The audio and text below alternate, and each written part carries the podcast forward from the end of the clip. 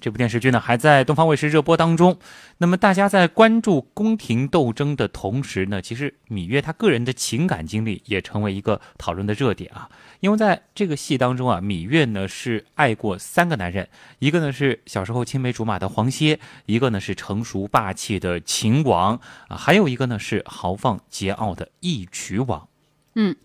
有人说啊，芈月和黄歇之间的感情是最纯情的，芈月和秦王之间是最般配的，而最爱的可能是义渠王。更有网友发起投票说，假如这三个男人都要娶你为妻，你会怎样选择呢？我们的编辑叶星辰就采访了国家心理咨询师、职业培训专家讲师张华，一起来聊聊这个话题。张老师您好，你好，星辰。呃，像这三个男人可以说是完全不同三种类型吧。但是如果当他们同时摆在你面前的话，会选谁这个问题，可能有人就会觉得，哎，我觉得三个都好啊，能把他们的优点综合起来吗？其实就像我们以前所说的，有的人爱吃萝卜，有的人爱吃青菜，可能每个人的需求不太一样。在初恋的时候，就如同剧中的这个黄谢，翩翩公子啊，风流倜傥。而且呢，才能出众，对芈月这个一心一意很付出，对不对？是一个很典型的这种初恋般的感觉，似乎很青涩、很美好。但是往往我们生活中的这种初恋般的感觉，可能都会成为一种过往，可能这是很多人心里一段过不去的坎儿。其实蛮典型的，说遗憾嘛，也确实遗憾，因为这样一个好男人可能错过了。那可是也是很多人可能要必经历一个感情阶段。因为很多时候初恋的结局可能总是这样。第二个男人秦王，也是我们现在生活当中非常典型的一类人，有权有势，可以一手把握天下，就像现在的很多人一样，有权有势啊，有能力。那女人见到他呢，这是一副崇拜的眼神，呃，拜倒在这个这个啊，这个不能说石榴裙下，就拜倒在这个身边。但是你会发现。当这个女人跟他生活在一起的时候，这样一种有才有能的人，往往他有一面是什么呢？就是喜欢操控，他对于权力的操控，对于女人的操控，这样一种操控，会使这个女人觉得，哎，一方面跟你在一起，感觉你的能力让我足够感觉安全，但另一方面，你的操控也让我觉得我失去自由，慢慢慢慢的，这种感觉也会变得可能越来越弱，所以呢，就是。一般的，我们和秦王这样的人在一起，可能他厉害，我们会感觉安全，但是最后跟这样的人生活在一起，你会感觉这个人可能在情感交流上不够，会很冷漠。这种冷漠可能会让你产生失望感，反而让你觉得你这个人有没有能力？有能力，但是我我想远离你，因为对女人来讲，一个女人最大的需求是情感上的一种交流。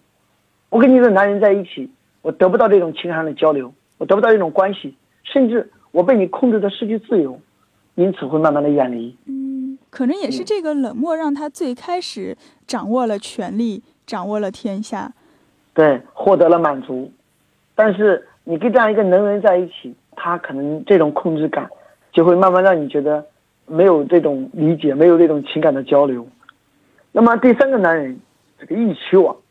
这样一个人，那往往是。既有这样一种英雄气概、骁勇善战，那同时呢又很懂得去关心人，就很会去打动你，很会去理解你。也就是说，他既有自己的能力，他又能够去从情感上给予你这个女性一些交流、一些理解、一些互动，也就给你一些温暖的感觉。所以，往往这样的人呢，确实可能虽然不如秦王一样有能力、有权势。但是呢，这种类型的人，他可能更能得女人的心，可能更能让那个人产生一种感动感。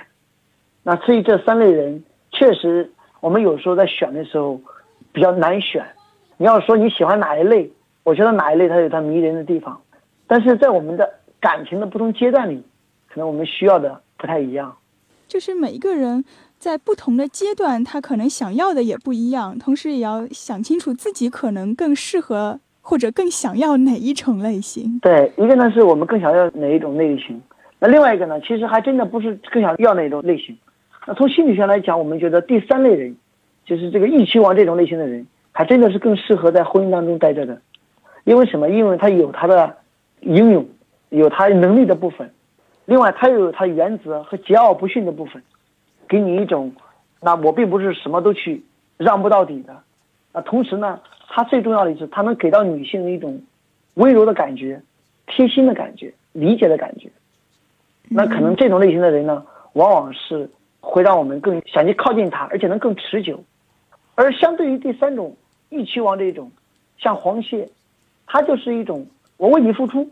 我为你付出到不离不弃，表面上看很好，可是你知道这样一种默默的付出，这样一种不离不弃的付出，会让这个男人呀，在感情当中，在婚姻当中失去自我，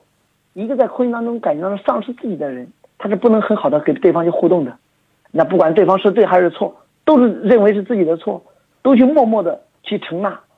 那感情上难换得这样一种平衡，那这种平衡得不到了之后，这个时候你的付出就会转化为失望，最终注定失败。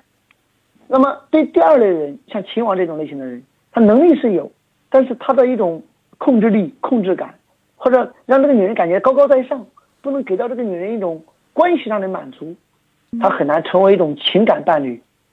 不能有持续的一个温度，可能最开始在情感上也是可以满足对方的，但是后来渐渐的就弱了。对，那所以可能对于一个好的感情来讲，我个人认为和义妻王这种类型呢，还是比较能够长久持久的。那最好嘛，你人生当中丰富一点啊，你小的时候经历过，不是小的时候你过去经历过这种朦朦胧胧的这种初恋般的黄蟹。然后呢，你的生命当中也经历过秦王，啊，最终呢和义齐王生活，那这是一个人可能比较理想的状态。当然，这也是一种理想而已。好的，谢谢张老师。